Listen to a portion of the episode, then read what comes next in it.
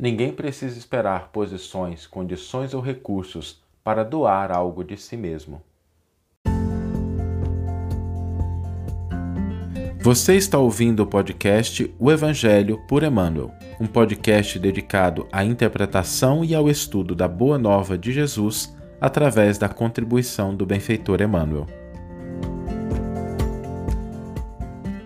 Hoje nós vamos refletir sobre aquilo que o Evangelho revela sobre nós e, consequentemente, sobre o que nós podemos fazer. E nós devemos tomar um pouco de cuidado quando a gente utiliza o Evangelho para explicar determinadas ocorrências no campo social, a gente precisa agir com um pouco de cautela. Por quê?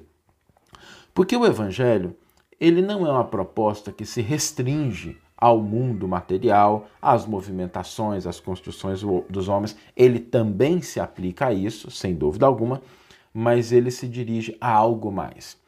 Então nós não podemos inverter a ordem de prioridade. O Evangelho nos convida a uma postura diante do mundo. Não é para que a gente se afaste do mundo, não é para que a gente deixe de lidar com as coisas do mundo, mas ele não se restringe ao mundo. Por quê? Porque nós agimos no mundo. Então o Evangelho é uma recomendação, uma orientação para como nós devemos agir, mas nós não permanecemos eternamente no mundo. A gente tem recursos no mundo, mas eles são transitórios, são passageiros, e o Evangelho nos fala das posses reais.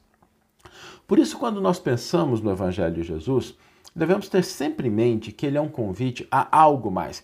E é, eu queria reforçar isso porque às vezes as pessoas confundem o algo mais com algo menos. Não é a mesma coisa. Sei que parece estranho, mas é assim. Quando a gente fala do Evangelho, qualquer ação que se baseie no Evangelho do Cristo, ela é mais do que aquilo que a gente poderia considerar somente do ponto de vista material. Ela abrange um horizonte mais amplo. Então, assim, vou pegar uma organização, uma empresa. Uma empresa organizada no mundo, se a gente olha para ela com o olhar do evangelho, seja a gente que trabalha, seja a gente que é proprietário, seja a gente que é dono, estou dando só um exemplo, tá? É, essa empresa ela vai ser uma empresa muito organizada do ponto de vista material, mas muito mais do que isso, vai ser uma empresa que tem valores, que tem princípios, que tem propostas que vão além daquilo que a gente poderia considerar meramente material. Se a gente cuida do nosso corpo, por exemplo, a gente cuida do nosso corpo com saúde, com alimentação, com exercício, ótimo, nada de errado com isso, mas o Evangelho nos convida a algo além disso, mais profundo. Que a gente veja o nosso corpo como um templo sagrado da expressão de Deus. Então, é essa a diferença que quando nós nos conectamos com o Evangelho, nós começamos a perceber esses elementos materiais da sociedade com um olhar mais profundo. E existem três elementos básicos, não são os únicos, mas são três elementos básicos que o Evangelho se distingue, ele nos convida a um olhar mais profundo. Em primeiro lugar, o da nossa identidade. Quem somos? Porque quando a gente olha para uma pessoa no mundo, a gente pode defini-la, às vezes, pela idade que ela possui, é uma criança, um jovem, um adolescente, alguém na maturidade. A gente pode definir pelo nome, pelo CPF, pela posição, pela formação, pela, pela a ocupação que ela tem. A gente pode olhar isso. Só que o Evangelho nos convida a um olhar mais profundo. Nós não somos só isso. Nós somos isso, nos expressamos através desses elementos, mas não somos só isso. E eu sei que é difícil pensarmos nessa questão da identidade, até porque, do ponto de vista espiritual, nós ainda estamos engatinhando. A gente começa pelo básico. O Evangelho nos convida a entender que somos espíritos imortais, filhos do mesmo Deus e irmãos uns dos outros. Não importa se a gente está olhando para uma criança de tenra idade ou se a gente está olhando para um adulto que está competindo numa Olimpíada. Somos todos filhos de Deus. Essa identidade de seres imortais passando por experiências muda a nossa visão. Porque a gente começa a perceber que, do ponto de vista externo, há sempre uma dinâmica. A criança de hoje vai ser o adulto de amanhã, o adulto vai ser alguém na maturidade, alguém na maturidade vai passar para um ponto espiritual, depois retorna.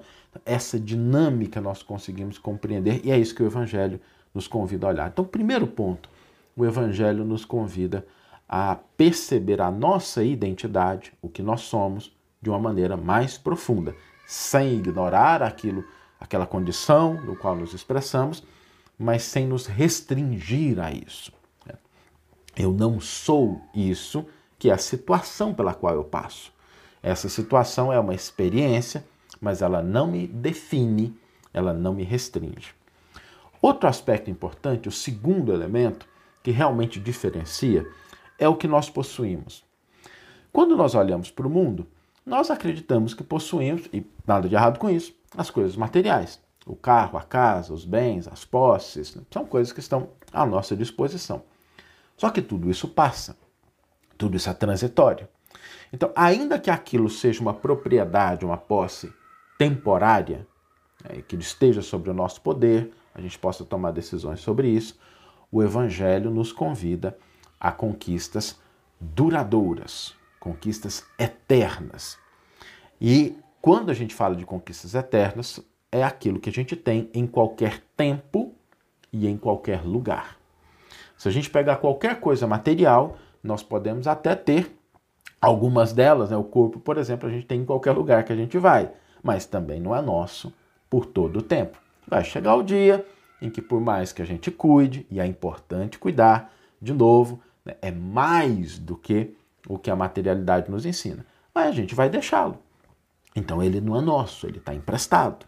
O carro, a casa, os bens, as posses, as posições estão emprestadas são nossos por algum tempo. O Evangelho nos convida a desenvolver posses que são nossas em qualquer tempo e em qualquer lugar. E às vezes é difícil a gente pensar nisso. Mas se a gente começar a refletir, o que é nosso em qualquer lugar?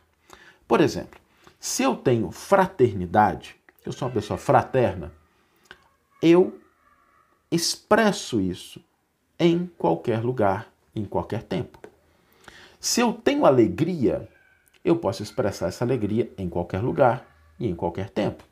Se eu tenho fé, eu posso expressar essa fé, essa fé é minha, em qualquer lugar e em qualquer tempo.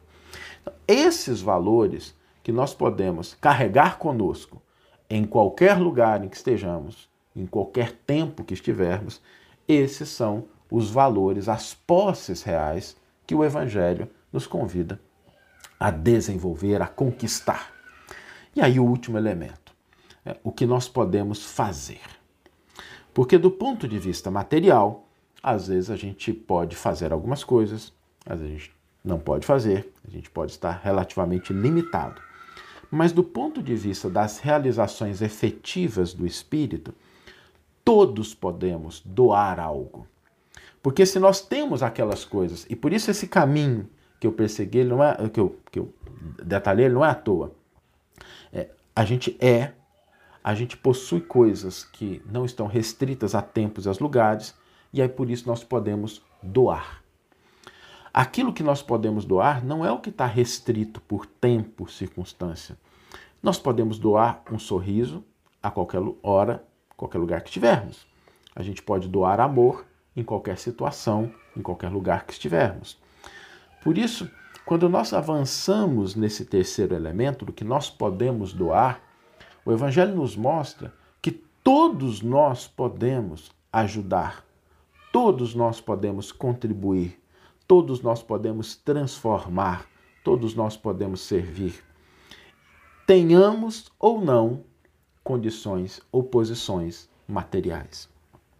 Por isso, quando nós entendemos esse processo, esse ciclo do que o Evangelho nos convida a desenvolver, a gente começa a fortalecer essas etapas.